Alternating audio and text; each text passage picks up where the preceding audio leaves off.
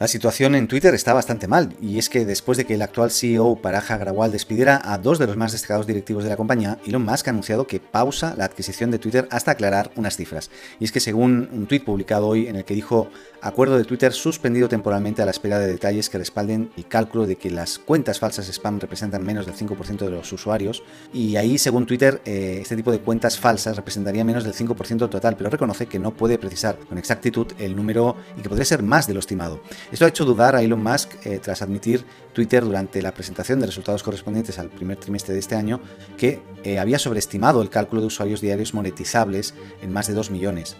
Algunos piensan que no está logrando el dinero suficiente para llegar a los 44 mil millones de dólares para la compra, porque está buscando también excusas para pausar y tal vez cambiar de plan y crear su propia plataforma, algo que dejó entrever también en otra conversación abierta en Twitter. ¿Y tú, qué crees que va a ocurrir con Twitter?